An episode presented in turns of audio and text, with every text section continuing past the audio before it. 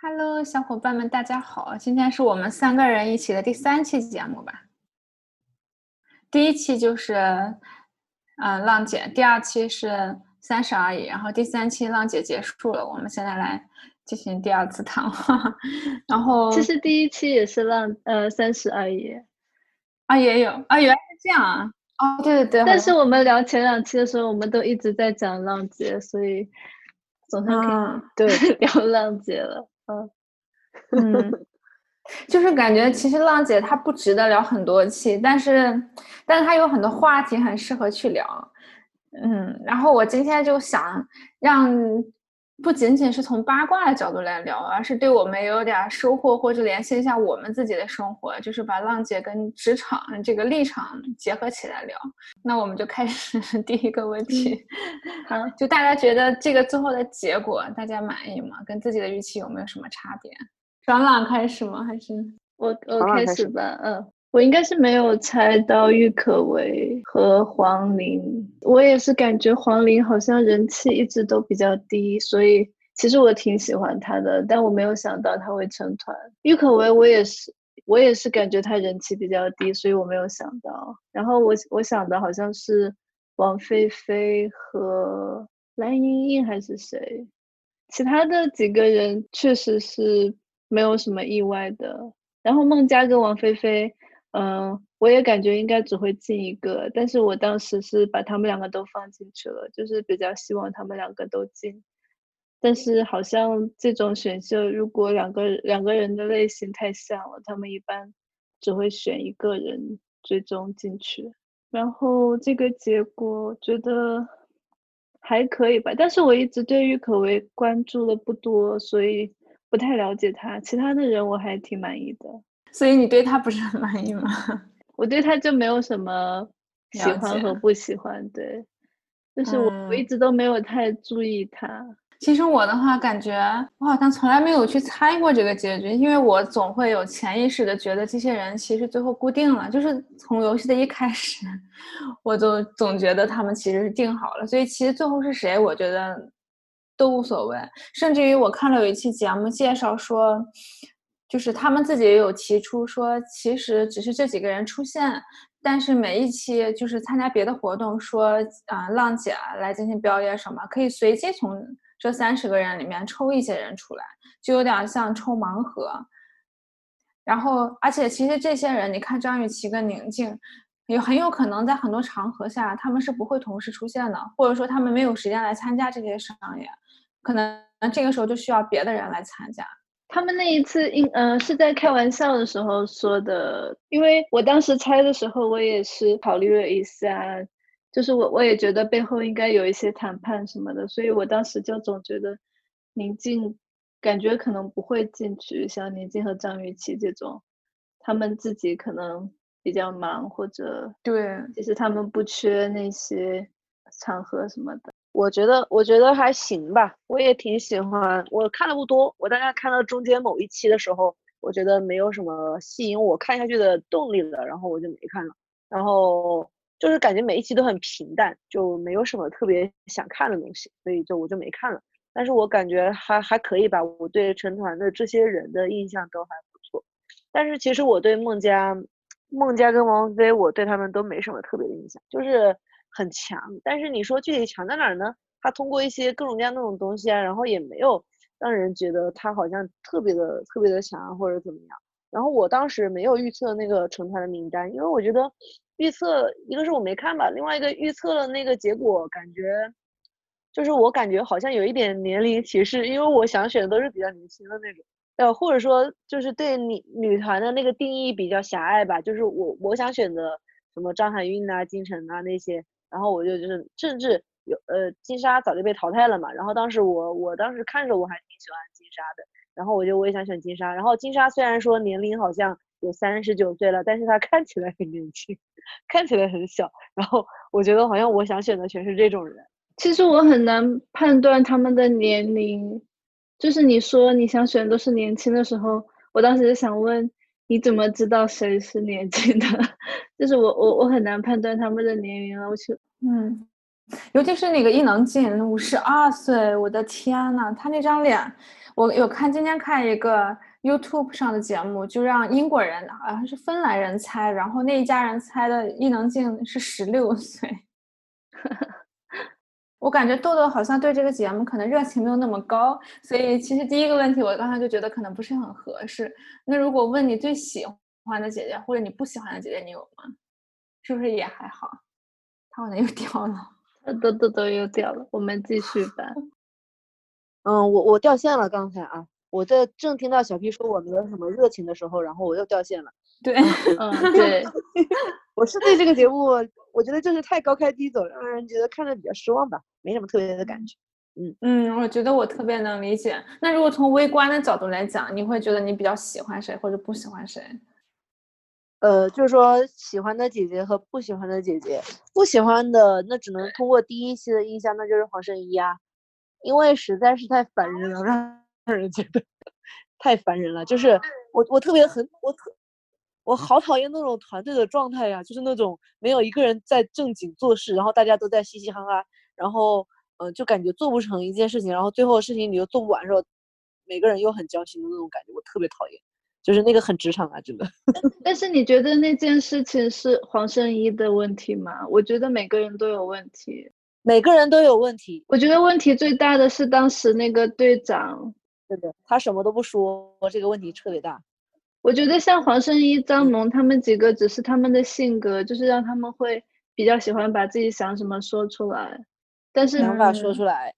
他们不是明知道有个人他有很多话要说，但是不让他说。他们只是他们就是比较喜欢自己有话就直说，但他们不知道有个人他在那边不知道怎么说。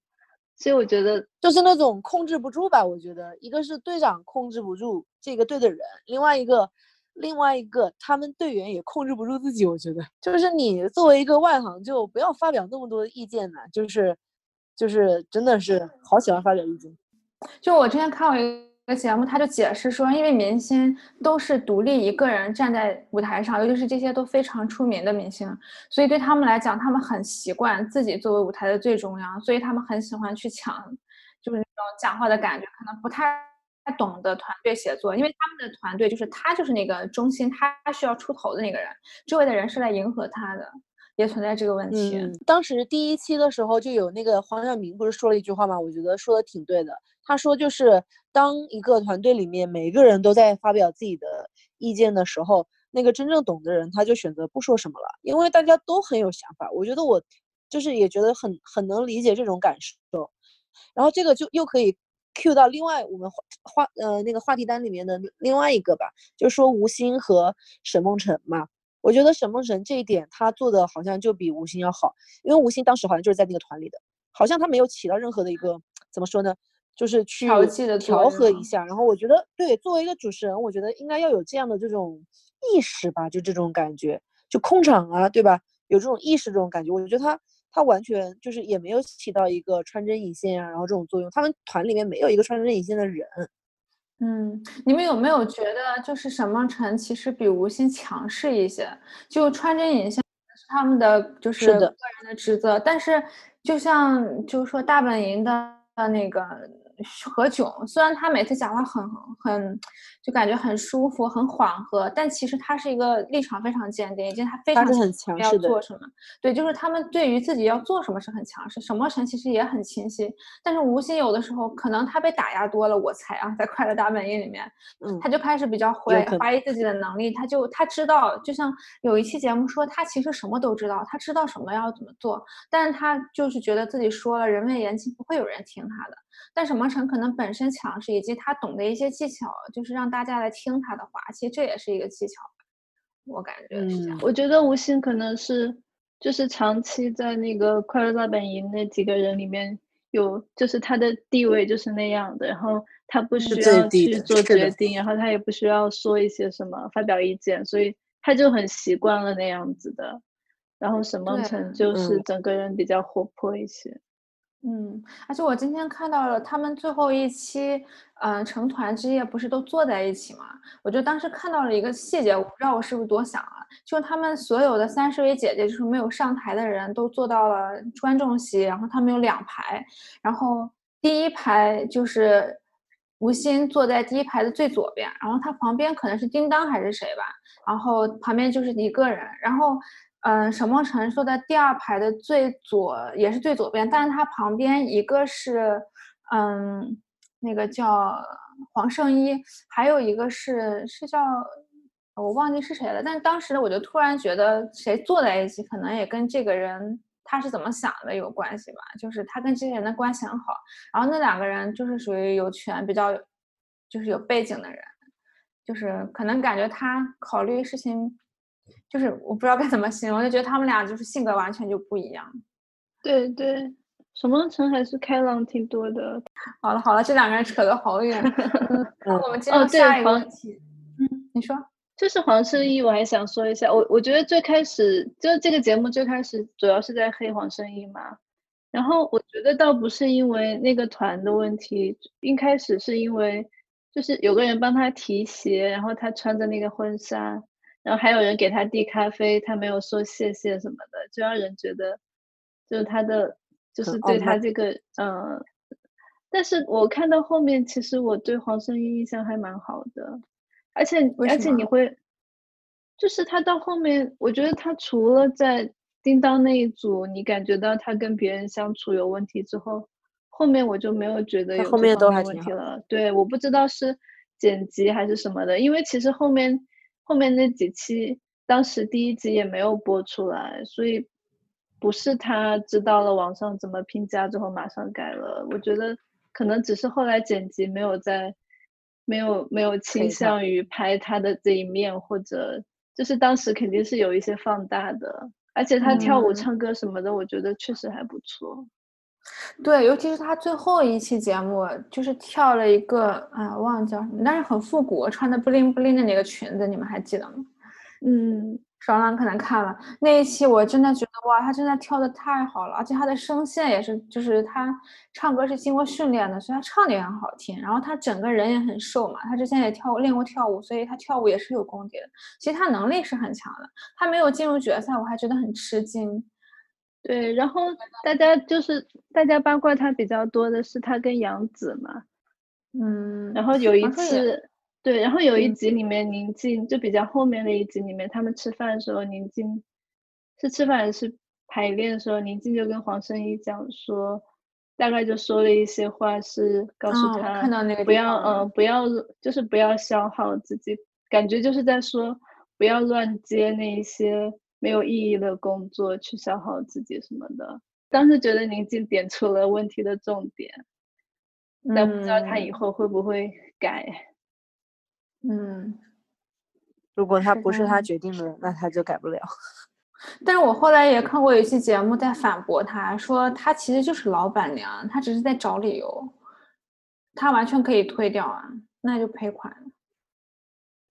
嗯，但是赔款赔的也是他自己的钱吧？可能吧。其实我还是挺喜欢黄圣依的，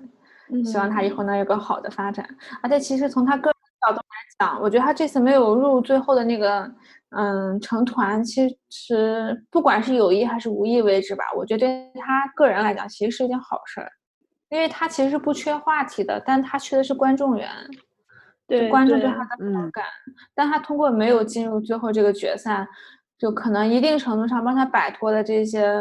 很多也是负面的话题。对，因为看到后面之后，对他的印象确实就是渐渐的也没有觉得刚开始的那么的严重。然后但刚开始的时候，基本上你在各种平台上面看到都是在说他，然后这种猪队友啊或者什么之类的这种这种话。但是渐渐的，就是那个风评就有点改变嘛。确实也是反思一下自己为什么就是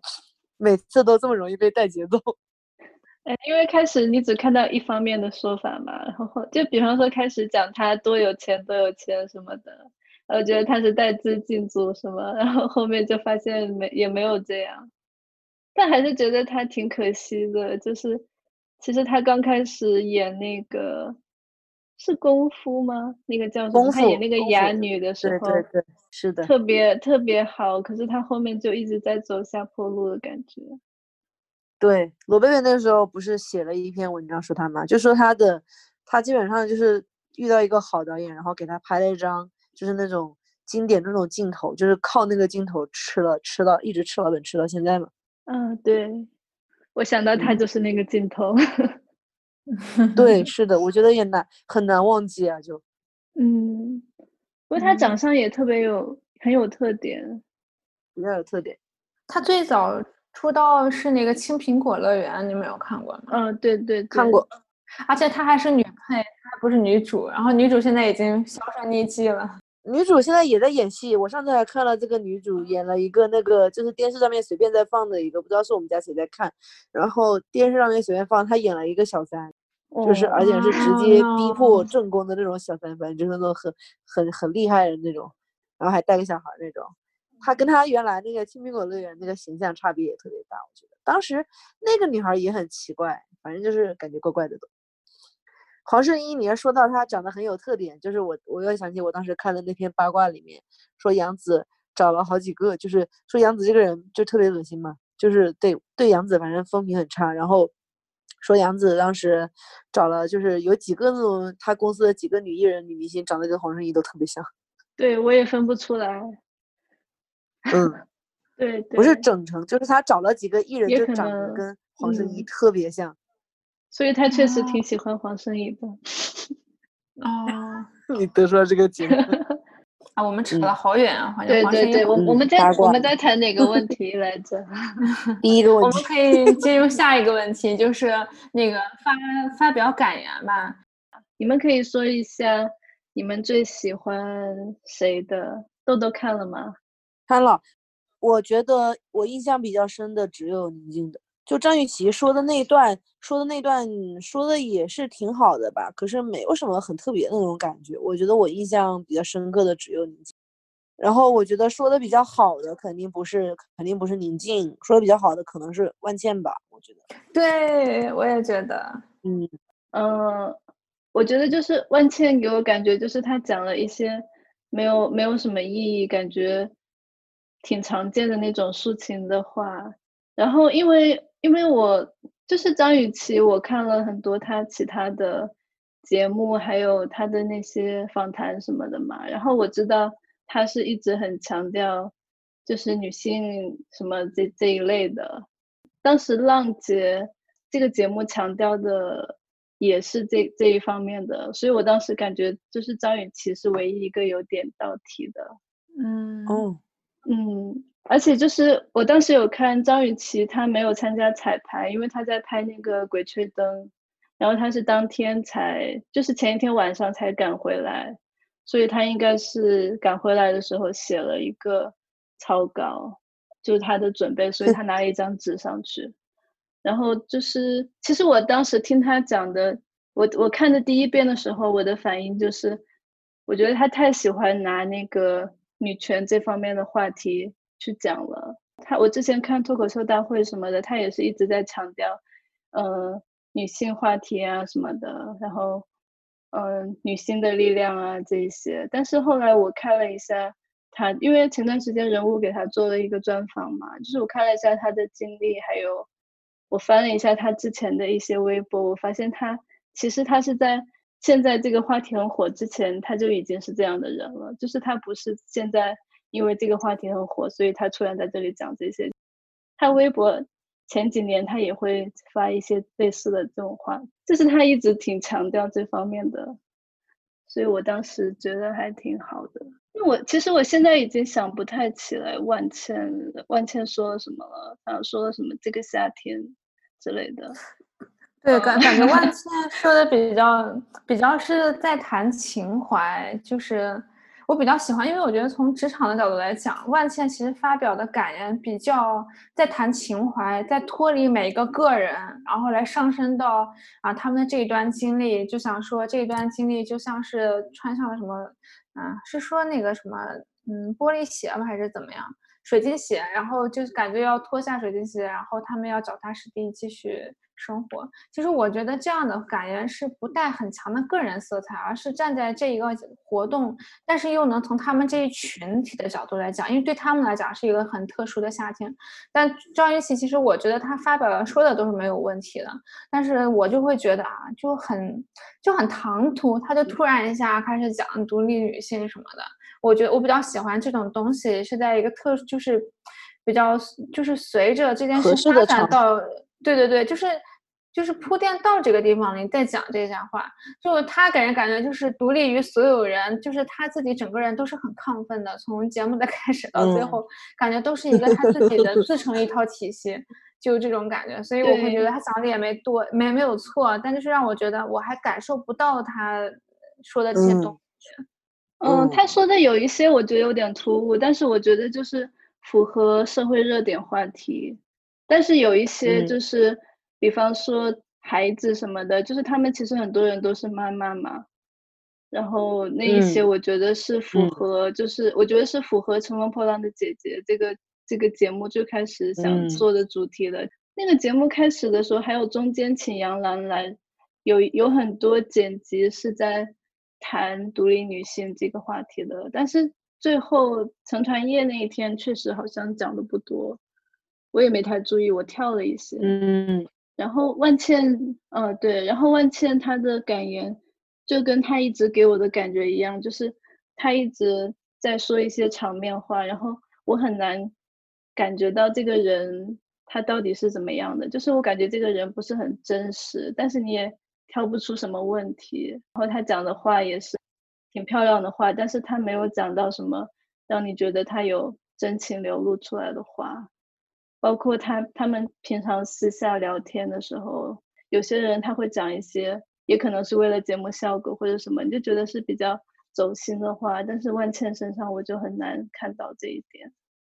嗯，我觉得我看到的就是。是万千的那个感觉那个角度，可能跟小 P 那个比较像。我当时看没有想什么职场不职场，我只是觉得这段话就是讲的还是那么回事儿，觉得还还蛮专业的这种感觉。很多人就是你像 MTV 颁奖一样，感谢谁感谢谁，我觉得听得好没意思呀。然后万千，我觉得至少还像样的准备了一段那种，就是真的。比较像样的那种话，所以我我觉得，然后又比较贴贴合他们当天那个主题，所以我对万茜那个印象比较印象比较好。张雨绮那个我又想说八卦了，我来说一则八卦，就是就是张雨绮，记不记得她在节目最开始的时候说过，她说他那个之前那个经纪公司帮他推掉了什么什么唱歌节目什么什么的。那种，你知不知道这个事情？就是说，他之前他是中间，他是这两年他是换了经纪公司的。他去上吐槽大会那个时候，对，他去上吐槽大大会那个时候，就是他之前签的那个一心娱乐嘛，杨天真。然后杨杨天真风格就是虎的搞，就是把张雨绮是他给他打造成那种独立女性啊，然后手撕什么什么老公啊这种形象的。就是他他就说张雨绮本身这个性格，你看他在节目里那种感觉。就是觉得他就是很很咋咋呼呼，然后一直很亢奋、很虎，然后什么都就是也不是很怕，胆子也很大，就这种感觉。但是不是那种，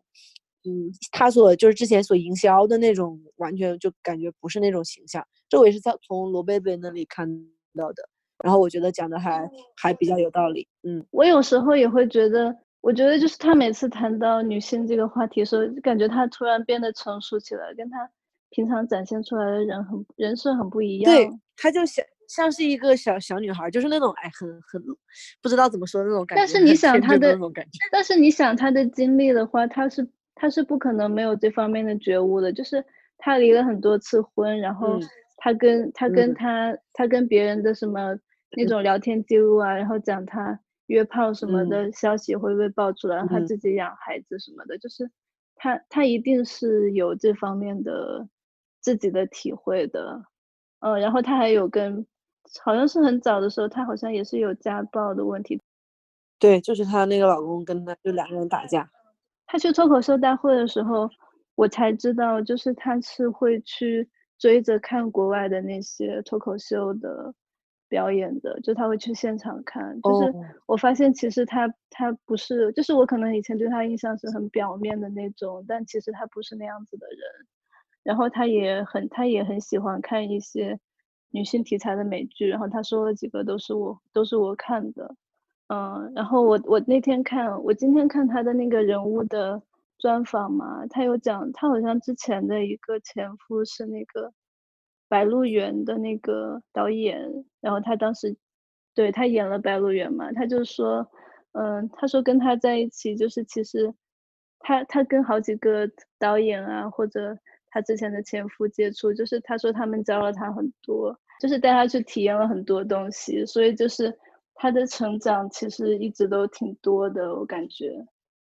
然后他就讲说，因为他最开始，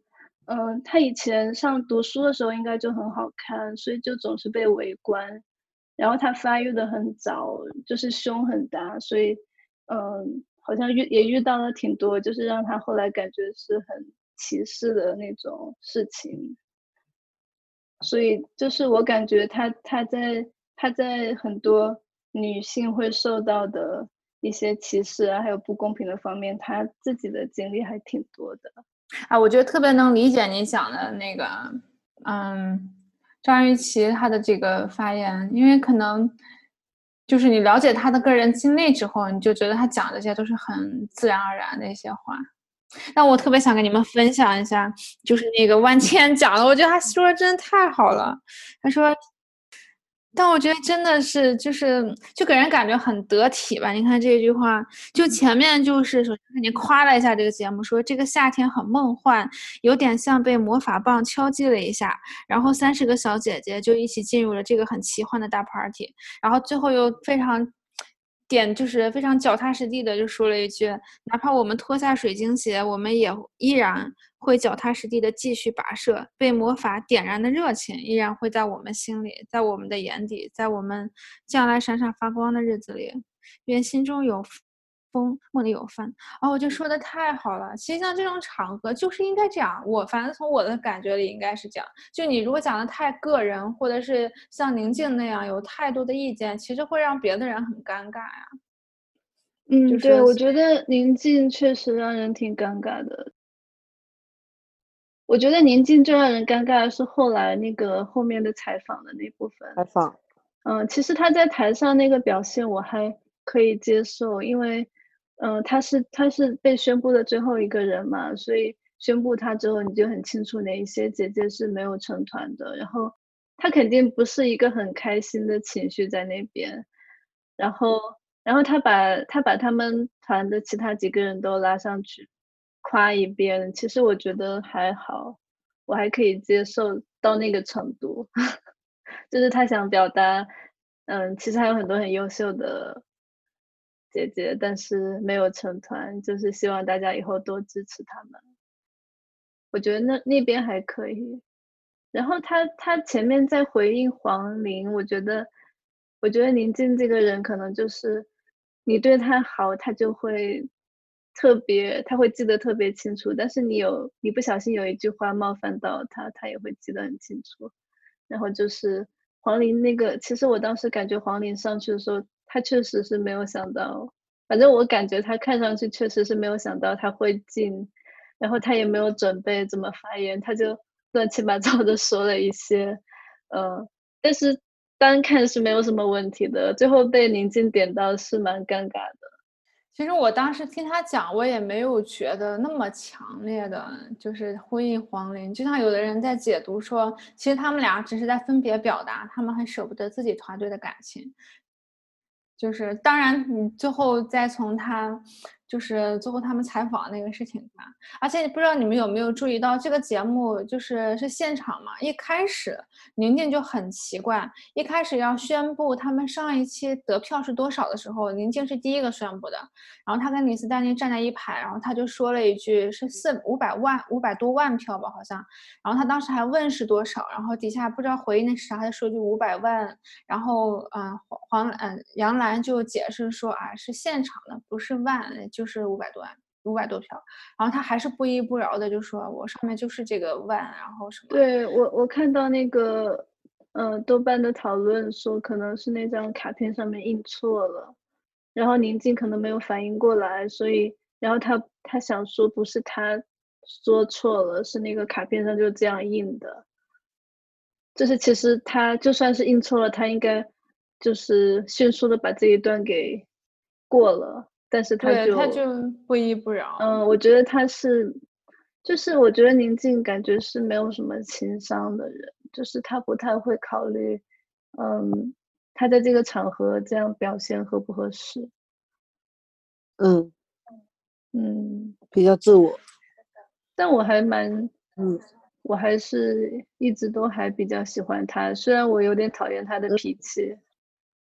嗯嗯，我也觉得这种其实没什么问题吧，只是可能真的不太适合女团。其实，但是她就是那种，她虽然说她就是情绪很外露的那种，然后她不高兴的时候你就看得到她不高兴，然后她过几天跟你好了之后，那也是真的很好。她不是那种记仇的那种人，可能就是。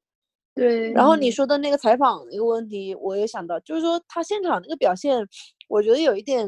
尴尬，就是对他的队友，或者说对于就是当时坐在台上的李斯丹妮他们队的那个队友来，就是那几个人来说，会觉得很尴尬。但是他们队的人那肯定是觉得还好的呀。但是采访的时候有一个问题，就是那个衣服那个问题，我很困惑。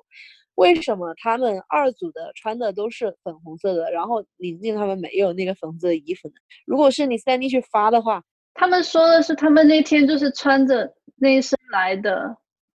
嗯嗯，哦哦，没有别的衣服是吧？就是说，就是他们当时就是穿着那个衣服来，然后，嗯，然后宁静是没有，对，宁静没有换舞台装，然后他们就换回自己的衣服了。嗯，孟佳和郁可唯是换了自己的衣服，宁静是没有去换衣服的。哦，原来如此。嗯，但是但是那个场合在那个情况下你穿成这样，然后就好尴尬呀！我觉得确实挺尴尬的。然后我觉得他们就不然也穿着舞台服去算了。对，是的，弹幕就一直在说说。说李斯丹妮哦，不是弹幕，是你发到那个帖子里面说宁静不高兴，这个大家都看到。说你斯丹妮有有有一点小情绪，然后我在想，为什么你斯丹妮有小情绪？因为那个衣服是他设计的，那个衣服是他的衣服，嗯，是他卖的衣服。我知道张雨绮说了一个，是为了给李斯丹妮带货，但是其实那个行为是有点奇怪，就是那一天又不是两组的对决，那一天是。成团发表的，你们为什么要穿？不，也有可能就是你想着，可能我们彼此就要分开了嘛，然后就最后就是留个纪念啊这种意思呗。我觉得也是，也是比较合理的。但是就是采访时候那样穿，特别的不合适，特别的不应该。我觉得，我觉得再不合适也没有那个宁静跟他们站的那么远不合适。嗯嗯，宁静那个真的是太尴尬了。嗯。就是可能他们本身就是我有看一个就是评论说，其实因为他这个赛制的问题，会让人会有一种就是敌对感。然后如果你可能大家会忍住，但一旦有一个人说出来，比如说宁静这么明显的说出来，那你也能理解，如果你是李斯丹妮这一方，你肯定也会有情绪。但是我可能不会说出来，但是我能通过我的衣服行为表现出来。我猜啊，就是可能都是一个互。互相的一个过程，就是还是很能够理解。只是有的人，尤其是宁静，你看他之前的综艺，就是他是藏不住话的，他有什么他要立马说出来，他有什么不爽他立马要表现出来。嗯，然后那一段你可以感觉到，其实张雨绮性格真的还蛮成熟的，就是感觉那七个人站在那，只有张雨绮可以控一下场。对，就是只有张雨绮在正常的。对你说那个时候，所以说。你说那个临场能力可能真的张雨绮就是那个业务素质还是还是确实比较好，因为万茜你看她之前那一段算是准备了，然后李三金的时候卡壳那个时候万茜先帮他说了话，但是中间万茜因为她本身不是一个特别活络的人嘛，我觉得她个人性格她不是一个特别活络的人，所以她可能做不到这个，但是张雨绮就做的挺好的，我觉得就是一直在炒热气氛，不要让气氛变得太尴尬吧，对吧？然后。宁静那个时候，我看到有弹幕说，因为当时我看那个采访，我看到哔哩哔哩上面的，就他连续有好多呀，我一直看，一直看，发现有一些重复的。但是有一个问题就是宁静，因为她没有去换衣服，所以一开始的时候是只有宁静一个人站在那儿的。刚开始的时候，就所有的问题都是一直在问宁静的。那后来就是说，就有人说，因为宁静刚刚已经站在那个地方接受采访很久了，所以后来没有人，没有什么人抛问题给宁静，不是因为大家看他情绪不好。不想问他，是那个时候就没有，就是他已经他一个人说了半天了。对对对，当时后面就是让每个人都回答一个问题的时候，到宁静他就说：“我刚才已经说了好多了。”我当时还在想，他说了吗？哦，原来是前面前面他你想嘛，他没有化他没有换装，他嗯还是舞台妆。前面他一个人在那地方讲了很久。那我可以理解了，他可能挺累了。嗯，我觉得他一累，他就他就没有办法控制自己的表情。是的，嗯，他他挺有意思的，我觉得，就是很有综艺的那种感觉。今天是一个没有对没有情绪一个人的话，宁静就是那种特别 对特别怎么说呢，特别直，然后特别能看出来，让让你觉得看的很有趣的那种感觉。我觉得他挺符合他的那个年纪的，就是我有时候觉得我妈妈就 是那样的，已经到了无所畏惧的年纪。嗯嗯，我我想我想吐槽一下这个赛制，就是一。就是宣布结果的时候，你这样宣布，宣布到还剩两个人的时候，人家用脚趾头想就知道是万千和宁静了呀，还宣布个什么劲儿呢？然后我就看，当时我就很困惑，很想吐槽，他这个第一个才是最惊讶，他是从后往前宣布的，因为他应该从前往后宣布的，但是因为他可能要把那个最重要的留给那个最重要的那个人来颁奖，所以他就把人放在后面。我想后来想来想去，只能想到这么蠢的这样一个原因。我记得创造营好像不是按顺序宣布的，好像他会先宣布中间的哦，就是会有一个考量嘛。他这个完全就是觉得没有这种考虑，对对，特别的愚蠢。嗯，还有一个就是我想到了之前就是肖战参加的一个综艺，就是也是就是叫什么《燃烧吧少年》吧，好像就是浙江卫视。然后因为他们签的是什么公司来着？不是杜华他们公司，是是那个哇唧哇唧是干嘛来着？反正就是另外一个公司的那个哦，龙丹妮那个女叫龙丹妮，然后也是搞了一个这种赛制，这种愚蠢的赛制，就是他一直让红白两队对立，最后说说好了哪一队强，然后一整队出道，最后他又搞投票，然后把两队搞在一起，就像浪姐这样，你让两队对立了这么久，然后你再突然把人混在一起，我觉得我挺能理解他们就是不愿意分开，然后不愿意。组成一个新的团队那种情绪的，而且他们真的又不是小妹妹，又不是说这这里面有很多人其实是不缺这种怎么说这种成团这种东西的。当然有些人很缺，但是有的人他根本就不缺这个，所以这样打乱之后，确实就是可能会让他你你站在那个宁静的角度，就是会让他很很很恼火呀，就是那种很生气啊，嗯，就觉得这种赛制很很不科学，很奇怪。你要么就一直打散，一直打散。或者说让每个人都有组合到的机会，或者我觉得像，既然你是一个不同的这种女团嘛，你最后也不用执着于，就是像你们刚才说的，不用执着于真的要成一个七个人的团，也可以就，好像宁宁那时候也说过吧，是宁宁还是张雨绮说的，就是可以这个星期你想你想看到谁，然后下星期你又想看到谁，好像是宁宁讲的，嗯，就是说不用执执着于七个人这种形式，我觉得这种很伤感情，然后也确实很没意思。但是节目组他做到，他做这个综艺有热度，然后他肯定是想用合约绑住七个人，在固定的做一些后续的活动的。我觉得这个是没有办法的。嗯嗯，就说他可能他的能量只够他就是绑这个大牌，只够绑七个人了，不能绑的太多了。你想，因为像绑的比较多的就是那个生人心嘛，对不对？他基本上没有淘汰，每一期就是一群人一起上，一起下，一起上，一起下的那种。但他最后有一个首席，他最后还是选出了一个首席有一个巡演，有一个巡演，巡演巡演是只有那么几个人的，但是他那个节目的整期的就是基本上所有人一起上一起下的那种。嗯，对，可能是有这方面的考虑。我现在看这几个选秀的综艺，我也是感觉就是前期淘汰的太快了，很多人他其实你说是参加了一期综艺，但是根本根本没有什么表演的机会，后续人数固定了之后，他的淘汰也会变得很慢。因为人太少了，那个节目时长也凑不起来。人多了很难做，然后也很难剪辑吧？我觉得，嗯，所以前期就是素材太多了嘛，一期可能就要搞半天。是的，对。嗯，你们想要聊一下那个，嗯，王菲菲跟孟佳吗？为什么他们最后是孟佳晋级？你们有没有觉得特别的吃惊？我觉得孟佳的剧本比较，他的剧情比较饱满，所以他的他可能会吸引到，会更有人气。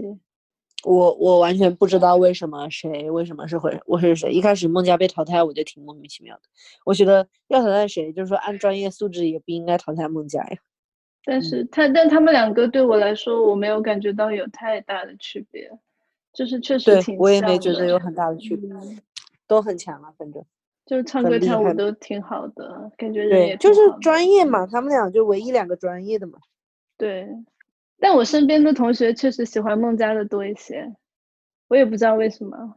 其实要比的叫他们俩的话，我会觉得孟佳这个人更饱满一些。不仅是他这次的故事，他这个人的性格也更饱满一点。就他会示弱的时候，然后他会有很有趣的时候。就像他一开始就是忘记是一个什么梗了，就嗯。就是感觉大家都会拿他开玩笑，就是感觉他很容易让人有亲近感。就王菲菲会给人感觉是一种很优秀的人，然后然后他就一直很优秀，然后性格也很好，然后也很合群。对，王菲菲长相感觉有点，就是比较冷淡的那种感觉。冷一点，对。孟佳感觉更加想跟人家姐姐啊妹妹那种感觉，嗯。但我看王菲菲，她平常自己发的视频比较多，所以我就她在我她在我这边的呃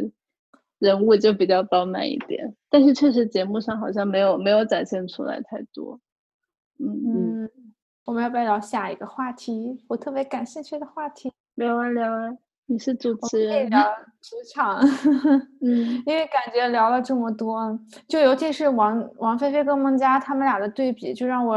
当时有点特别感慨。因为从这个节目来看，王菲菲她是，就是给人感觉她是一个非常厉害、非常强势，然后。就绝对会晋级的一个人，但是谁知道，就是因为孟佳的这个一一进一出，然后让他身上的故事感也比较强，然后结果又很有观众缘，最后被选上成团。就是如果说要以能不能成团作为成败来论的话，就觉得孟佳好像运气会更多一点。所以我就一直在想，职场上面有的时候你进入了一个职职场，真的不是说就像考试一样，你付出的越多，你努力的越多，你就能一定考得好。有的时候有很多。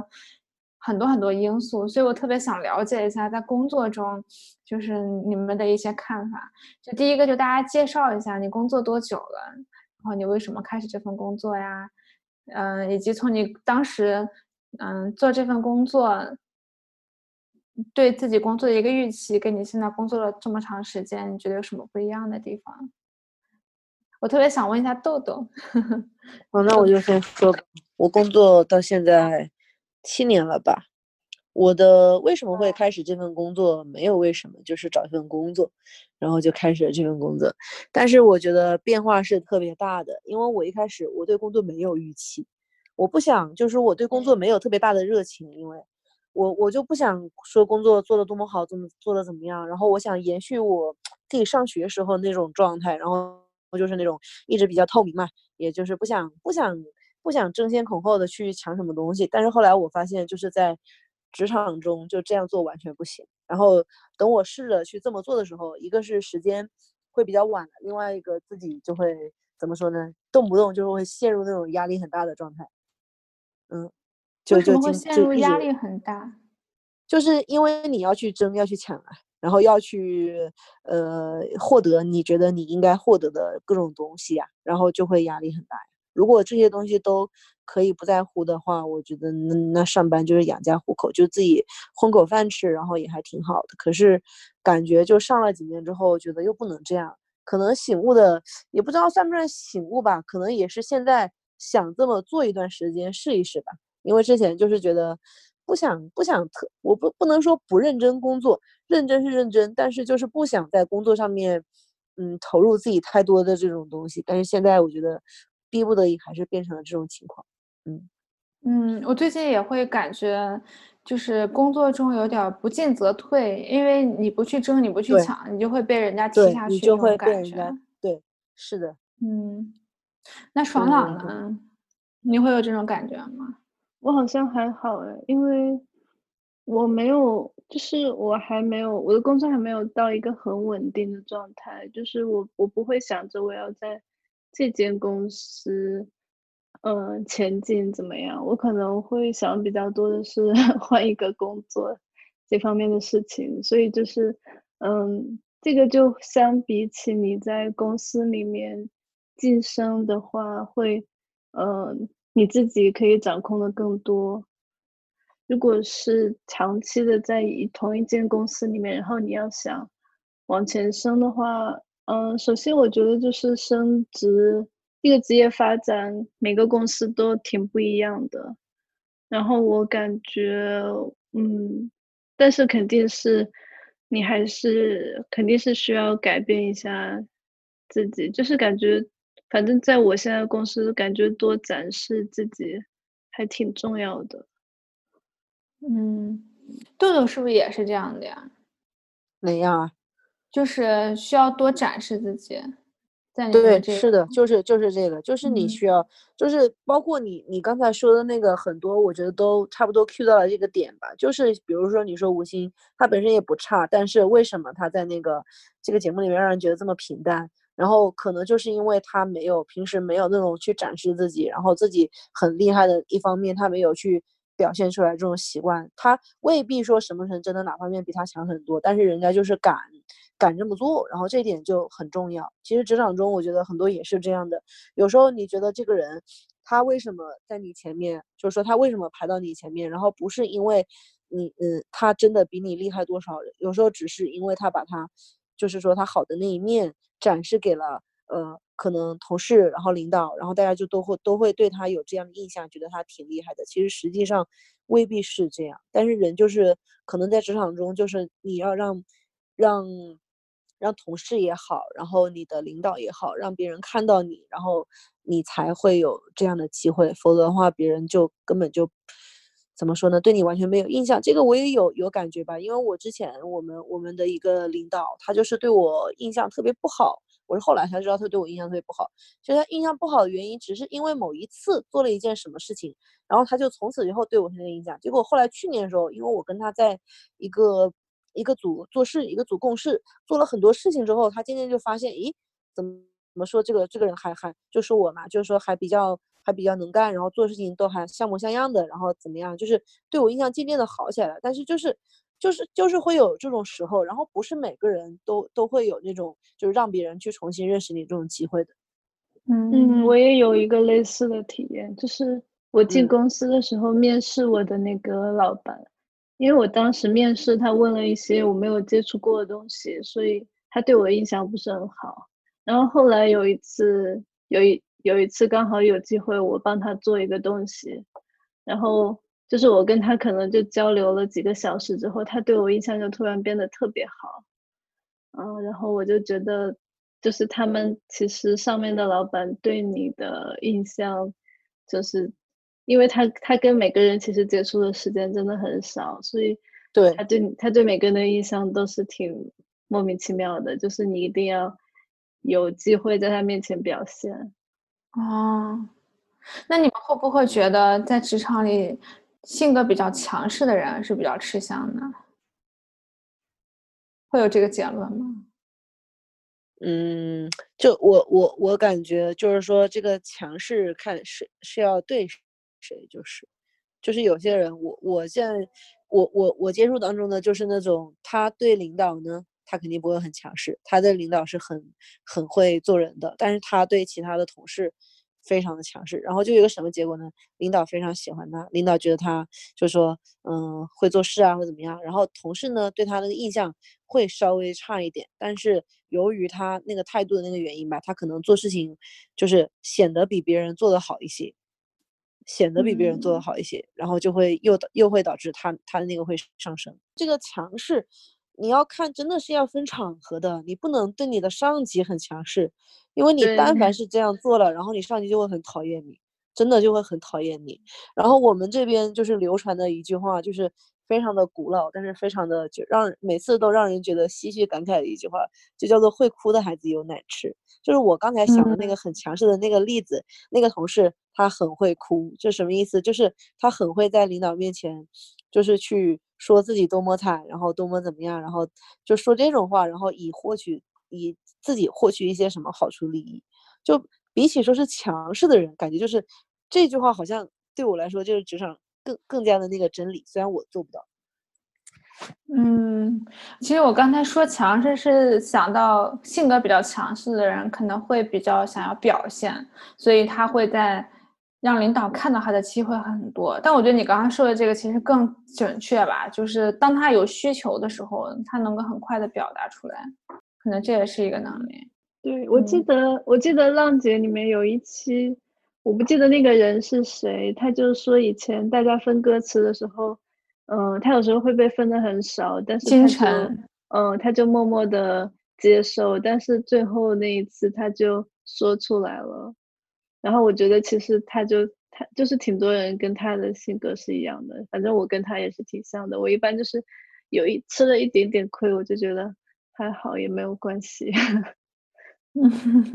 然后别人可能就以为你都无所谓，其实你并不是，你还是有自己想法的，对。但他最后也是到了决赛这种比较重要的时刻，他才为自己争取的。我觉得可能如果是像一份工作那种很长期的，我们很多人还是会跟他早期一样，就是呃一点点就接受了。那如果嗯问这个问题，就是有没有哪一个瞬间让你觉得你无比热爱你的工作？然后还有有没有哪个瞬间你特别想立马辞职？我只有想辞职。辞职的瞬间，没有热爱我工作的瞬间，很现实。是不是工作第七年就跟人家说 婚姻七年？那也不是工作七年的原因吧？我就是觉得那种工作环境啊，这个东西就也也也很重要，经常会想辞职。但是你要想到你辞职是要就是那种辞职的成本嘛，你能不能接受得起嘛那种？以及你下一份工作，然后会是怎么样的？你在你这份工作里面获得了什么，能让你去找到下一份工作？会想这些问题。我第一份工作的时候，有一我记得有一个瞬间，我特别想辞职，就是，嗯，我我第一份工作那个工作办公室是那种很大的很大的一间，然后里面是一个小格子一个小格子的，所以就是我，然后我是从我的座位起来去，嗯。中间那间房的中间打印，然后我回来的时候，我就要走过很多个格子去我的位置，然后那一瞬间我就特别想辞职，因为我就是我就是发现大家都坐在那么小的一个地方，然后感觉在做特别没有特别没有什么技术含量的事情，而且就是我我在那边工作当时两年多了，我没有交到一个朋友。然后我感觉我跟他们都没有话聊，就不是一个世界的人，所以我当时超级想辞职。不过后来过了没有多久，我就辞职了。所以对你来讲，工作很重要的就是让你觉得它有意义，再一个就是跟同事相处的比较和谐。那这两点现在这个工作有实现了吗？嗯，第一点实现了吧，但是我觉得我感觉我是比较难在这种。公司里面交到朋友的，首先女女生就很少，然后很多人都是感觉他们的生活重心就是在孩子啊什么的，就是很多很多人他们经常聊天都在聊自己的小孩的事情，我也插不上话，然后感觉跟大家的兴趣啊什么的也不太一致，兴趣想法都不太一致。他们是年龄都比较大是吗？有一些是年龄比较大。然后有一些跟我差不多，但也有孩子了，而且大部分都是男男的，嗯，就是感觉没有，几乎没有共同话题，嗯，我觉得特别能理解，因为我现在工作也会有这种感觉，就是感觉跟同事很难成为朋友，然后再一方面就是觉得，我不知道是不是因为我刚入职一段时间。嗯，不知道豆豆知不知道，我是去年九月份入职的嘛，所以其实到嗯到这个月是刚刚好一年，我就感觉我做的东西都很杂，都没有什么意义。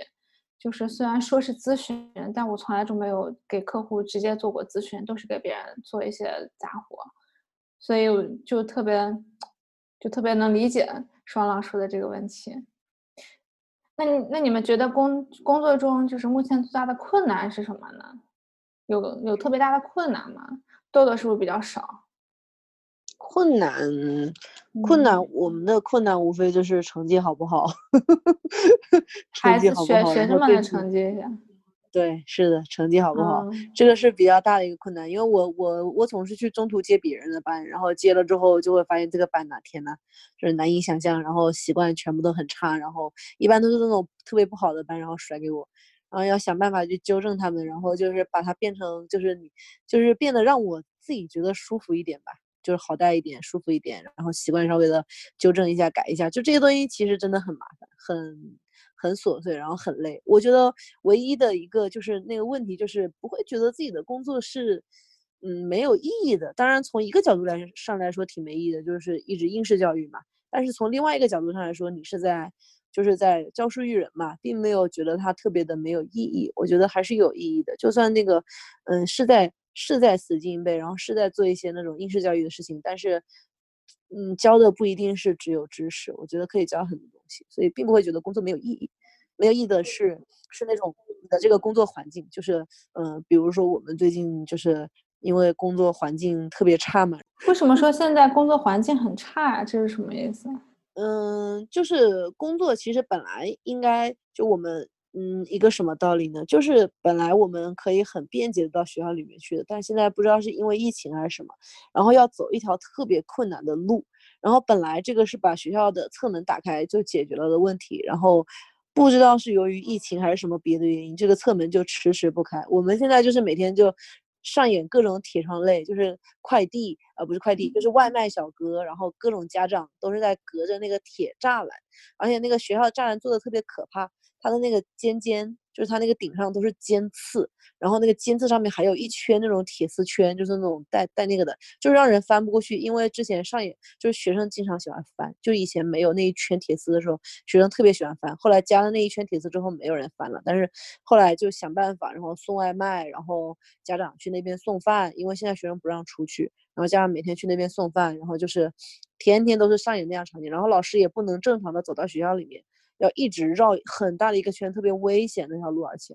然后很多人就在群里面发他们在那条路走的时候受伤了，什么腿磕出血了，什么被什么车挤到墙壁角落了那种，就是特别可怕。嗯，特别理解，这感觉有点问题，其实出在，嗯，不知道出在哪里，但是就是主义吧，就是对对对对对对，可能这套官僚主义他不给你们解决问题。嗯嗯，我觉得豆豆工作就是。还是挺特殊的，跟我们比，嗯，就是你也不能随便摸鱼啊，然后其实你的工作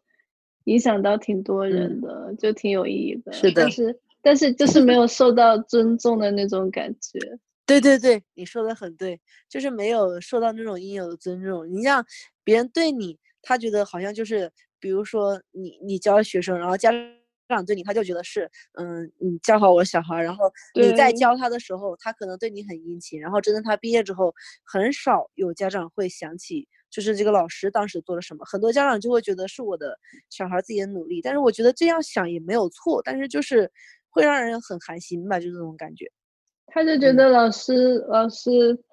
呃，认真教好每一个学生都是老师的工作，他就他就应该这样做。但他没有想过，对，是要付出多少时间。所以，所以说今年就是有有有什么时候，就是有有一个家长，有一个家长，他他因为他的小孩真的是我带了两年，然后真的是就是我这一科进步非常大的那种。然后，然后毕业的时候，就是前几天的时候，他跟我发一条信息，其实我也没有加他好友，他给我发一条信息说他小孩考到哪哪哪，然后特别感谢我。然后我当时。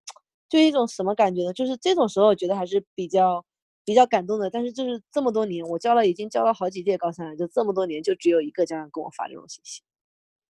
嗯，哎，突然觉得我应该回去参加高中老师。我好像毕业也没有回去，我要反省一下。这个这个无所谓，这个这个其实 并无所谓。就是说，你不用回过头去看他们，但是就是当时这个时候，就有人这样记得你，我觉得也也也挺好的吧。嗯。你对这个工作的这个认知，就是不要想到你跟你每一个学生都会有联系啊，或者怎么样。我觉得这个是不太现实的，我也没有这样想。嗯，我还想说一个这个话题，就是，就是我以前从来没有觉得，就是就是当高中老师有什么特别的。直到有一次我们毕业的时候，听到就是我们的高中地理老师，嗯，地理老师他当时说了一句话，让我觉得特别感触，就是他说他特别热爱他的工作，因为他说你们这个年龄的孩子都是最美好的年龄，我每天跟人生中最美好的年龄年龄的孩子们在一起，我都觉得自己每天朝朝气蓬勃，就觉得很开心。啊，他那一瞬间，我觉得是的呀，尤其是可能这三年，你可以看到孩子们的成长，他们的变化，其实都是非常、非常、非常、非常珍贵的一段时间。就觉得突然就觉得啊，其实这个工作真的是，就是很特别的。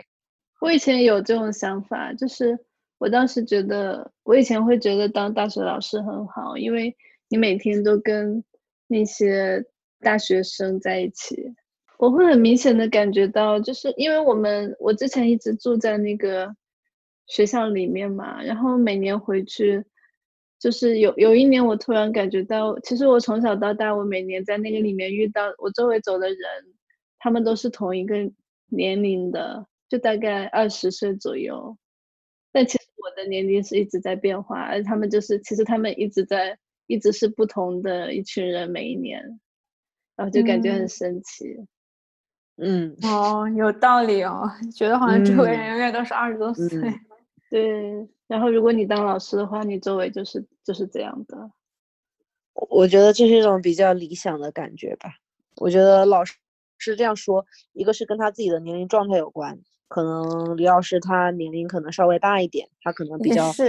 会比较怀念这种感觉。嗯，可能对我来说的话，我还没有到要怀念这种 感觉的时候，觉得都是小恶魔，不是小天使，嗯，也不是小恶魔吧？你会看到很多不好的地方，就比如说，你希望他怎么做，然后你就会发现他完全不会按照你想的这样做。然后学生就是一种怎么说呢？至少高中生吧，他就是一个非常不自觉的这种生物。再好的、再厉害的小孩，他也还是不自觉，那也没办法。但是。但是，但是，就是我不会有那种什么觉得什么青春那种感觉，不会有那种感觉。我可能现在也不会，我自己都挺青春。我以前我以前读书的时候，我会有这种感觉，但我我现在也没有了。我现在看到他们的话，我我会比较，就是我会很怀念我以前那个时候。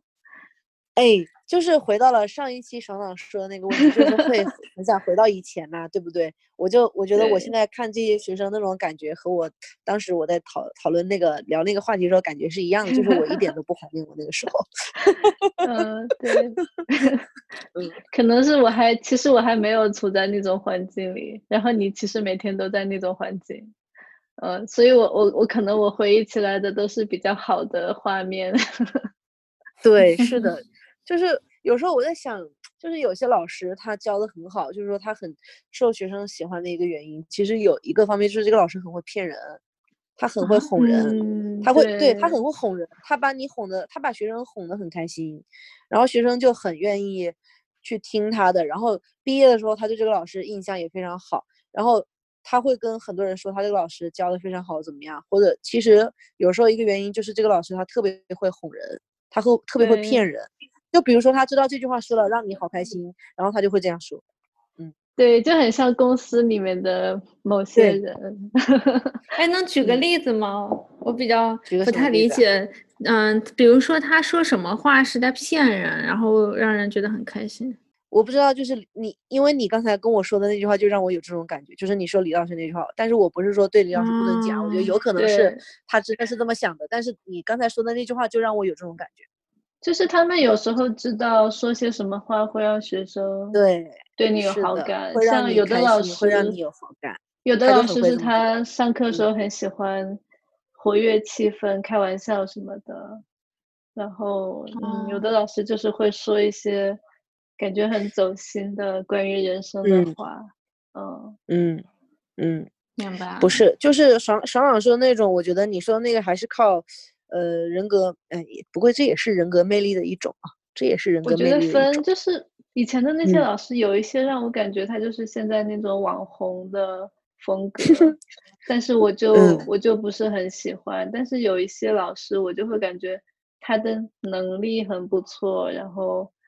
就是感觉，嗯，嗯，反正就就确实是挺有人格魅力的。对，对我上班之后的，就是说对老师学生的一个感受就是，就是学生他是看不到老师是什么样子的。嗯，我也会反思我自己以前对老师的那种认知，就是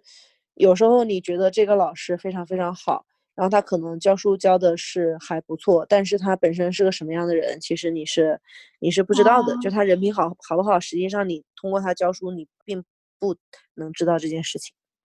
我觉得有点恐怖。这有什么恐怖的？这很正常啊，就是你对这个人的理解没有你想象中的那么多呗。嗯，你看到他只是看到一个表面的。对，而且学生时代你对一个老师的印象很可能就是跟。他对你凶不凶啊？他上课怎么样？那些他对你的态度就是这些方面关系。对，对他，哎，他教的我们成绩有没有提高啊？就是这些方面的问题。嗯嗯，可能说的极端一点的例子，就是像新东方那会儿的很多老师上英语课，我以前就觉得一开始的时候就初中吧，我觉得他那老师好有意思，可以讲好多段，很崇拜他，对对对对，特别崇拜。然后到后后面，我不记得从什么时候。就年纪大一点，我有一天突然意识到，他为什么要讲这么多段子？赶紧给我们讲课呀！我爸妈交这么多钱，不是过来听他讲段子，就是有这种感觉。而且明显感觉到，有的老师没有好好的备课，然后他就跟你扯一堆东西，然后你这这节课就过去了，然后讲重点就开始翻书哈，好快都没有讲就过去了。说你回去看这个这个这个啊，这都是需要你们自己好好回去反什么回回复的。这种就是没有认真备课。对 对。就学生可能到某一个点，他可能也能意识到，嗯嗯，时间久了就会意识到。如果一个老师你长期不认真搞的话，学生会知道。嗯，明白了。那双浪，你在工作中你有最大的困难吗？嗯，我的困难可能还是我我一直不太知道我后面会怎么发展。但其实这个问题也很难回答呀。你说谁会知道那么清晰后面会做什么，或者说你这条路要走到哪里去？因为你就算设定了，那也会不断的变化。其实我现在特别羡慕像有些职业，比如说医生，他就很清晰，就是当这个工作，就是他很清晰他要做什么。比如说你要进检察院，你最后的目标当法官，打个比方，那就很清晰。但像我们的行业，我也会觉得特别的模糊，我就不知道我到底以后要做成什么样子，要做什么事情。嗯。那如果说回想你们的职业生涯，有三件事情是可以复盘的，就是说你再来做一件这个事情，你觉得你会做的跟当初不一样的是什么？爽朗先来，我想一下。是的，我就是找工作的时候，我挺后悔当时我找到了第一个我就直接接了，因为我当时也没有想清楚自己想做什么样的工作，然后第一份工作比我想象的要重要挺多的。为什么第一份工作很重要？首先，呃，你要选择你真正想做的行业，因为如果你换行业的话，其实你就算跳槽也比较有难度嘛，因为别人毕竟还是会看你前一份工作在做什么。嗯嗯，然后就是公司要去大一点的公司也会比较好。嗯，我有个问题，就是说你说你要想清楚你要做什么，但是是。有的时候，比如说有的人，他得可能试几份工作之后才知道自己想要做什么呀。有的东西我觉得不是靠想的呀。就是说你的第一份工作做什么还是那么重要吗？我以前也是那样想的，就是我觉得反正以后不满意再换。但是其实你在面试的时候，你就应该多去多去问几家，然后想清楚，就是多问一下细节，想清楚。这个是不是跟大学选专业一样啊？那种感觉。嗯，可能有点 像，对，嗯嗯，就是你想的，你想的那个专业和你真正去学的完全不一样，有这种感觉。我也是，就找了一份工作，然后当时给了我 offer，我就去了。嗯，其实我昨天一直在想，我就想总结一下我这一年的工作嘛，我就一直在问我一个问题，就是我的管培它到底有意义是在哪？比较常见的答案就是说啊，你这个人脉。然后再比如说，你了解这个部门在做什么，但是我感觉在我至少我现在在我身上我都没有感受到，所以就觉得还挺失败的。我觉得人脉就是就是你让那个对方知道你的名字就已经够了，就他知道有你这么一个人就可以了。然后后面如果后续以后有什么事情会你们有交集的话，你就不用去想啊，我该怎么找，我该找谁，你就会直接去问一个有点头之交的人就可以了。嗯嗯，我觉得人际就不是说人脉吧，就是小 B 刚才说，每到一个部门都会去花心思跟别人认识啊什么的。可能你是刚上班，所以你比较重视这种事情。但是我上班上久的时候，我觉得就是因为我们经常换办公室，然后每经常一换一个年级之后，就会碰到一些可能你以前没有跟他共事过的一些同事。但是这些东西后来就发现，就是。工作当中就是人跟人之间交往，你不用特地去做什么事情，就是让他自然而然发生。你该跟他说话的时候，你跟他去说一句话就行了。然后，除非是说你有目的去接近某个人，如果你对某个人这种是有目的接近的话，你可能就要想办法去跟他多去沟通交流。我觉得有一个事情就是，有时候可能因为你想去接近他，可能是。呃，带着某种目的，而且他可能这个本身等级比你高，我觉得就是在国内来说的话，接近的一个比较好的方式就是你去找他做一件，让他做一件他才能做的事情。那那样你不会觉得就欠了一份人情吗？嗯，不会，就是可能小忙他不觉得。我跟你说的不是一种情况，你知道吗？我跟你说的不是你去找他，然后让他无条件的帮你，不是这样的。嗯。嗯，就是你跟他，因为我有一个感觉，就是你去跟他产生联系，不管是什么样的那种联系，但是但凡是你跟他产生了这种联系之后，那肯定不会是无偿的，我告诉你。但是但凡你去跟他产生那种联系之后，就是就有了这个联系，是这样做的。嗯嗯，我这我我也不知道我这样表达的清不清楚哦。就是如果跟普通评级。这种跟你能量差不多的同事，可能你也不会有这个动力去做这件事情。我觉得我很理解，嗯，豆豆说的这个话，因为我之前看过一个帖子，就是说职场里你应该，嗯，也不是应该，就是你如果能够找到一个能量很足以及他有很多经验的人，你可以让他作为你的导师，然后。对他来讲，那当然就是有的人他可能愿意干这件事情，他会愿意找一个年轻的人跟他沟通啊，或者他也想知道你们这一级的人的想法，或者是他有他的目的，然后你的目的就是希望他能指导你，然后你可能只是一些很简单的提问，对他来讲可能就是回答两句话的事情，像这种方式就是一个非常好的跟他建立联系的方式，比如说你找一个公司的 partner 大老板。你有一天跟他吃饭碰到了，你就说，哎，我有一个小问题，他可能会觉得，哎，那还挺有趣的。原来你们在讨论，在考虑，现在年轻人会考虑这种问题之类的，可能这种就是你们在建立一个联系，他就会对你有一个印象。我们经常有那种就是很大的老板说，嗯，你们有没有什么想跟我一对一谈的，然后可以找我预约时间。但是我知道，我知道你最好过去跟他谈。就是你不管跟他谈什么都可以，但是你最好要过去跟他谈。就是其实我想不出来问题要问他，因为你没有目的。我觉得，就是你觉得现在你没有目的，就是啊。其实这就很其实其实这是一种，就是相当于你去你去 impress him 这种方式。我觉得 他不是让你问真的问什么问题。对，可是就是我我要想一个。做做样子的问题我都很难想出来，嗯，所以还是很难的。就我觉得这很像豆豆 刚刚说的那个问题，就是你想不想对工作一定要往下走一步什么，就是你要做到一个什么程度。当然，可能爽朗的工作就是比较自己一个人做就能做好的，但是像有些工作，它是需要别人认为你做得好，而不是说客观的你做出来了。所以这种时候就需要有。一些人脉以及上面的一些领导对你的认可，如果你有这方面的目的的话，你可能会更会想到一些问题去跟他联系吧。就动力还是很重要的。嗯，哎，所以这个问题豆豆能回答吗？你有什么想复盘的事情？什么呀？哦，复盘的事情有很多呀。一个也是工作吧，我不是说第一份工作吧，我觉得工作确实是你得对这个工作有一定的这种了解之后，然后再去做选择会比较好。我也是这样想的。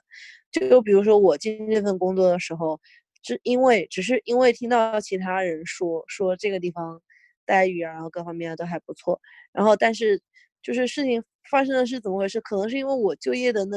那一年吧，就是从那几年开始，经济形势就是急转直下了，就是变差了。变差了之后，然后连带着我们这种工作的工资也就变差了。在我就是到这个工作岗位之后，就是所有人，就是我周围所有同事都在说，就是大不如前，就是确实就是各方面的体现也是跟以前完全不一样。但是这个东西，我又怎么讲呢？我觉得这也不是我能掌控的，但是就是一个大环境。但是当时你还是会有其他的选择的。我觉得一开始不应该这么快的做决定，这是第一点吧。另外一个就是我自己的第一届学生，可能是我比较耿耿于怀的，因为。当时就是工作上面没有工作经验，然后学就是这个单位没有对你有这种足够这种培训，或者说自己那种意识，可能是需要慢慢培养的。就是应该怎么做，这工作应该怎么做才能做好，这个是要慢慢去自己去体会的。但是当时没有这种体会的这种机会，然后导致我觉得我第一届是带的特别的差的，特别的失败的。但是后来之后，后来就明白了。但是那第一届学生就已经过去了嘛。就已经就就已经就这样了嘛，所以就会会会比较想重新复盘一下。其实就是一个很简单的回来再再读一遍。呃，对，那不可能，就是一个很简单的道理。刚刚在刚进学校当老师的人都会有很多的，就是有些人会有很多的理想，就理想状态，比如说要学生自由的茁壮的成长、茁壮发展什么什么什么的，然后你就会忽视一件事情，就是你会忽视管理。你会忽视对他们的一个引导，对他们的管理的这种问题，有很多新老师会犯这样的错误，就是尤其是可能是好的师范院校毕业的，然后他觉得学了一些比较好的这种理论知识，然后接触了一些国外的一些觉得比较先进的这种教育的理念，我觉得这种理念都是很好的，但是就是实际实践起来是要理论结合实际的，就这真的不是一句废话，就是要是要结合实际来去。来去看看你的这个理念能实践多少的，而不是一开始就把就理念先行，就不应该这样。就是在我这个岗位上的一些一些一些感受吧。嗯嗯，好有意思啊。OK，那最后一个问题就是在现在这个大的经济危机的背景下，你们能不能想象，如果有一天你们突然一下被公司公司辞掉了，会怎么办？嗯，我觉得就是尽量快点调整一下情绪，然后找工作，赶紧去好好找工作。我我觉得我们应该是不至于会一直找不到工作，只是可能有一个时间长短的问题。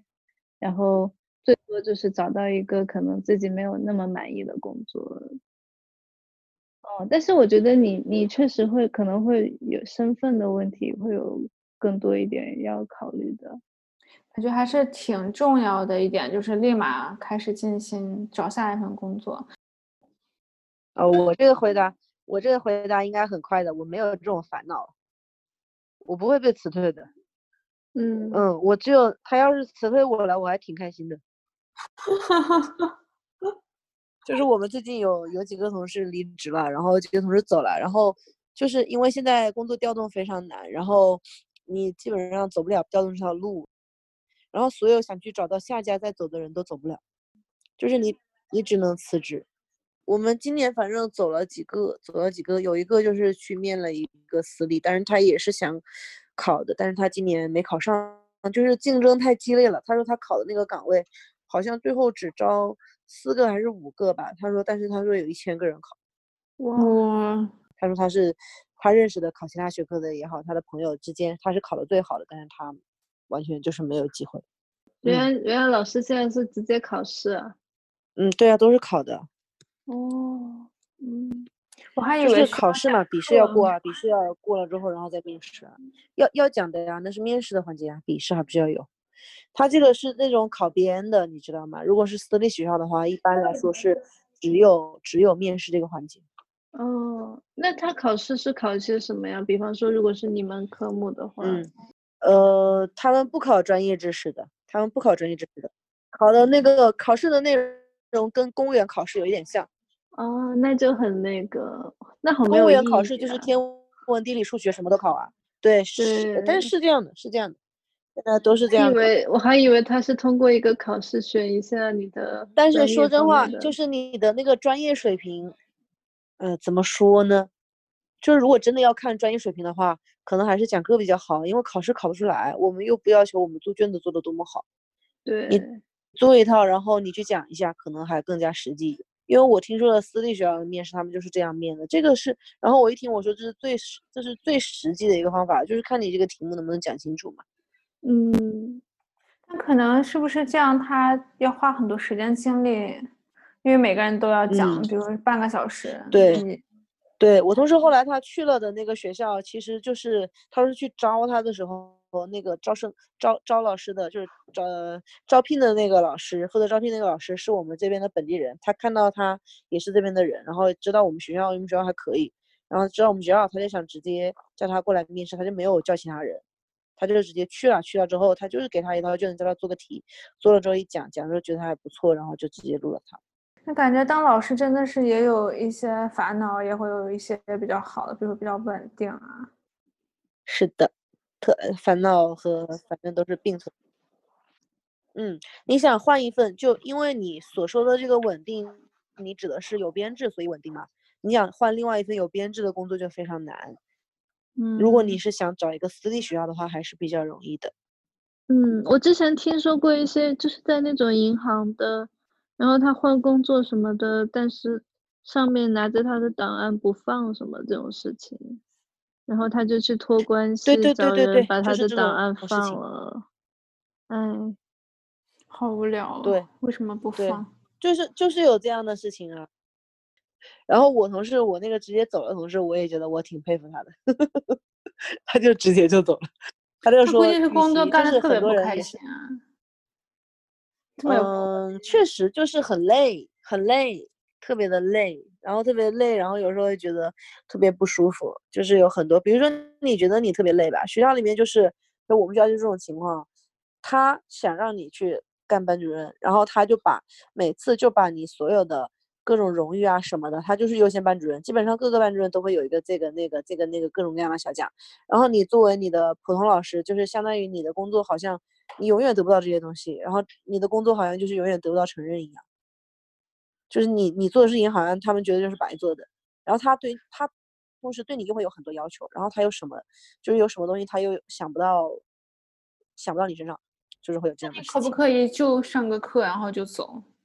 就是你也不从这边得到一份认可，你只是想上完课从学生身上得到认可，比如说可以这样，但是你这样的话就是说怎么说呢？也有这样的人，我们学校也有这样的人。就会自己会觉得比较憋屈吧，就这个就等于你直接为什么人们要去弄那个职称，为什么要获得那些荣誉，就是为什么要去当班主任，然后要去获得荣誉是为了职称，为什么你要去获得这个职称是为了你的工资，对。其实这个也还是有动力的，像我们项目就是管培生，就是两年结束轮岗，我们直接升职，然后我们这两年的工资也是固定死了的，然后也不会有任何的分红，所以就是让我现在觉得，但是你这是只是两年呢，你后面还有，就是你后面还会继续，就是说你这两年结束你是有希望的呀。对，但是他评工作都是按你过去的。那一个叫做财年来评价你的工作表现，所以就让我现在觉得非常的迷茫。我感觉我干得好也无所谓，干得不好好像也无所谓。我们这非常不科学的就是，你知道你是为了这个工资在，在在在奋斗，但是你其实真的你的你奋斗了这么久，然后其其实只是到你快退休之后，你的这个可能才会 pay off 吧，可能才会实现，然后然后。嗯，就是你现在可能是年轻，然后你生了孩子，然后小孩小孩要上学、补习班什么的，可能是你正需要啊奶粉啊，正需要钱的时候，然后正需要钱的时候你没有钱，你只能去奋斗，然后等你奋斗到了之后，可能这个钱对你来说就是可能都就已经无法再去像之前那么有用了。嗯，不过我觉得挺多，我觉得嗯很多人都是这样的。就是确实刚开始的时候会感觉自己特特别钱特别不够，对对，但是还有一个问题，但是事情就都是这些这些这些钱不够的人做的，就比如说那些已经拿到钱了的人，就是他们已经不会再怎么做事儿了，然后事情都是我们做的，基本上所有什么东西都是年轻人去做嘛，然后你做了之后，然后又没有钱，我就感觉我的工作特别没有什么认可的感觉，挺迷茫的。你你你可以就是说，如果就你碰到这种情况，你可以考虑就是就是如果你跳槽啊，你觉得容不容易的话，我觉得像爽那样。就是你可以去跳一跳试一试啊！如果你真的觉得特别迷茫的话，嗯，就觉得自己工作没有意义的话，嗯，就是我有一个，就是我会觉得说，不是不是这个工作的问题啊，是我的问题，就是这一套工作体系可能适合德国人去玩，对我觉得我需要找出一个破局的方式，然后走出我自己的一条道路。对，其实我是觉得这份工作我还是觉得挺好的，就是这个管培项目，只是我没有把它的作用发挥到最大，我会有这种感觉，因为因为在国外的话，我觉得在德国的话就是。他们还是喜欢德国人跟德国人玩，就是职场上其实也会这个样子，但是他总会有那么一些项目，比如说他大部分都是外国人的项目，然后像我之前有见到一个印度人，我就感觉他特别拼命，然后他老板也很赏识他，然后他走出来一条自己的道路，就是他只研究，他主要研究那个叫 e-sport，就是电竞行业，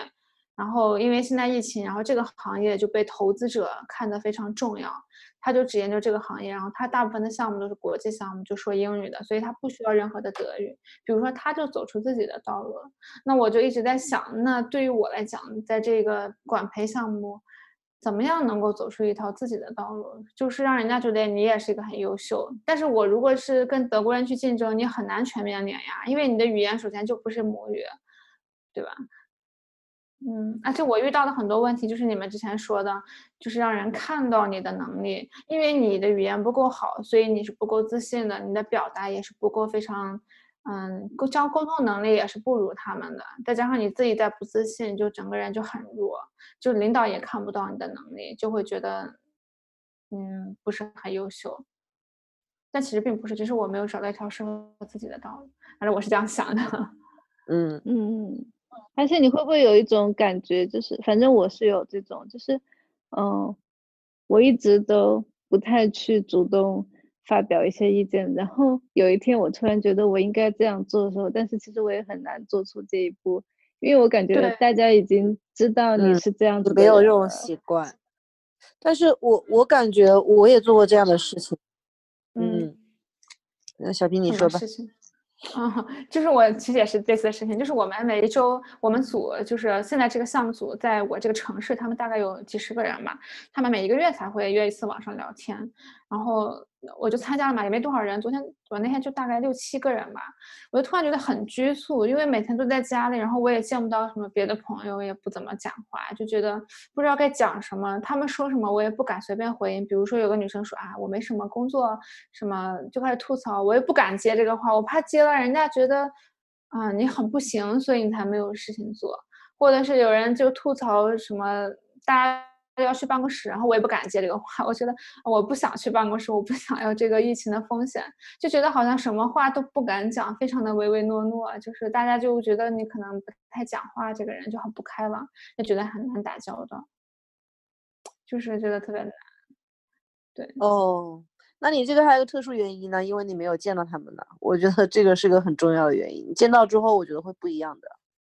哦。就是不会不会有这么多的顾虑吧？我觉得你顾虑的很，可能是因为你跟他们一点都不熟。对我我也是有很多顾虑。然后，嗯，我们之前的那个，呃，我之前的我那个部门的大老板是一个女的，然后她就跟，就是美国美国人他们特别注重女权这些嘛，她就跟所有的女性员工一起开了一个会，然后她就说。嗯，女性在职场中很容易去想很多，就是她说一句话的时候，她会去想别人听到这个话会不会怎么想我什么的。还有，比方说去开会的时候，一间房子有好几排，她们女性常常不会坐第一排，她们会觉得我坐第一排的话，别人会会怎么看我之类的。然后她说，男男性他们一般他们就不会去想这些问题，就是他们想到什么他们就说了。然后他们走进那个房间，他们就，他们觉得坐第一排看得清楚一点，他们就直接坐，他们不会想那么多。所以就是这就是女性在职场里面会比较弱势的一个原因，就是太敏感了。就是可能你说出来，那些男的看他们就不会那样想。嗯，但是你在说出口之前，你就已经想了很多。是的，我觉得与其就是这种情况，与其你去强行去改变你自己本身这种性格，还不如想想怎么样把就是劣势变成优势。因为就是你本身这个敏感细腻，我觉得未必会是一个会让你就会一定会让你很劣势的一个项目。我觉得可能也会有反方向的一个解决方法吧。嗯，但是我觉得这一点在让我确实让我很明显的感觉到我在一群人在开会的时候，我说话很少，这是很重要的一个原因。因为我开口说每句话之前，我都会想一下，我我说这个话会不会。有什么不好或者什么的，但是很多人他们就在乱讲一些，其实我听起来会觉得很傻的话，但他们就直 接直接说出口，然后每句话都会想，然后可能我想的过程中，这个话就被别人 说出来了。嗯嗯，我经常也会这样子。对，嗯，我我我觉得我思考的是另外一个方面，就是就是我可能会在这种场合，我不会去想。我就是我说之后别人会怎么想，或者说也会这样想吧。但是我觉得这个场合更考验的是，就是你如何能迅速的把你那个意思就是组织表达到位。我想的是这样一个事情，就是没有想到说，我就是这这肯定也是考虑了别人会怎么想。但是我想的是，我要在迅速的在短时间内把我要说的事情就是组织到位，不能就是显得好像是在随便乱说的那种。就别人乱说那是别人的事儿。对，但是你不会去想我要不要说这件事情，会去想哦，我我我就是那种我我主要是在想我要不要说，我不会去想我要不要说，我觉得我就应该在短时间内赶紧想出来。那我觉得你还是我比我想好我要说一个有意义的话。其实我刚才就不觉得豆豆会会有我们这个问题，其实我一开始不觉得，我觉得他的性格就是很有霸气。然后特别能镇得住场，豆豆说话就是挺直接的，我我不会感觉到你会犹豫一下，但是确实你的性格是这样的，但是我们两个就是那样。但我觉得我以前没有这么明显，我觉得我是在这儿待了几年就会越来越这样子。我感觉我是在工作中才会这样，如果是生活中跟别人聊天，我好像不会想那么多。我也是，我也是。嗯，那豆豆，你是越来越，就是你还是说你一直都这样吗？我感觉他一直都这样。我其实觉得可能这是没有 没有，我觉得我我不知道怎么说，我觉得能感受到歧视，但是不是不是这么细节的，就是你你说就是性别上这种优势劣势问题吧，我感觉不是这么细节的这种方面的问题，以及其实我在我的工作当中，并不是一个你们想的那种。多么霸气，然后能够镇得住场的那种人，其实并不是这样。就是我并不想在工作上面好像表现成这种样子。嗯，我主要是觉得就是你会，你你会有话就直接说出来，但是我会，我确实会想比较多。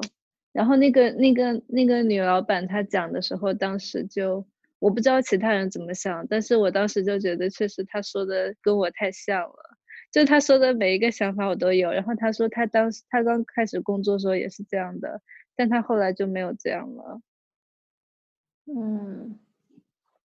而且我还发现我一个区别，就是那个 Toastmaster，不知道豆豆知不知道，就是一个英语俱乐部嘛。然后我以前本本科的时候我就参加过。然后那会儿我就是特别有表达欲，特别喜欢说，虽然说的也是英语，他每一期就是讲就是演讲呀，或者做主持人全是英语嘛。但是我现在就加入这边德语的，就是我发现我没有那么强的表达欲了，就是我不想讲话，甚至于他们在讨论，我就觉得啊，就是都跟我无关，我就是很容易事不关己的这种感觉，就是很难有这种想要去融入或者想要去嗯站在舞台的中央这种感觉。我觉得这样其实很不好。在工作中，你既然在工作，你就应该去，嗯，主动去站在这个，感觉是站在这个桌子上去跟大家讨论，这样。跟他们讲的话题有关吗？还是只是因为你感觉你自己变了？我觉得是我自己变了，就是我会不太会想，就是感觉我自己经常会很置身事外，就是对，但是我其实想要，对。但其实我对你，就是我感我对我初中时候对你就有这个印象，就是我觉得你对很多事情其实不是很关心。嗯，好吧，就是对，我觉得可能是心态不一样。就是你觉得你很想有表达欲的那个时候，你可能是为了点什么，然后你才去这么做的。然后你现在可能没有那种欲望，就那种心态不一样了。嗯，就是我我感觉你不要去觉得就是做什么事情是对的，然后就一定要怎么做。你可以去试一下，如果你觉得你应该站在中间，你就去试一下站中间，然后就是认真准备嘛，看一下你是不是真的很喜欢那种感觉。我觉得如果你不喜欢的话，没有必要勉强自己，就是要去改变它或者怎么样，就是自己觉得哪个样子自己比较舒服，这样比较好。嗯，可能有一天让我知道，让我知道我今天不发言我就要被辞掉了，我肯定就特别多的话。对我也是这样的，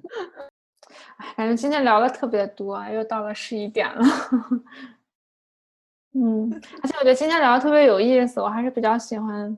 就是我们有一个主题啊，然后我发现大家其实都还有很多想法，像像我觉得今天豆豆说的很多关于老师的事情，因为我可能之前没有跟豆豆沟通比较多嘛，所以不太了解你们行业，你讲了很多让我觉得原来是这样子啊，比如说，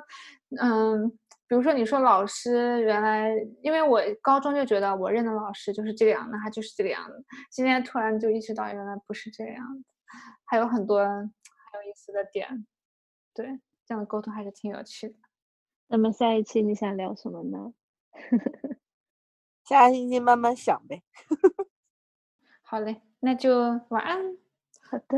晚安。嗯，晚安。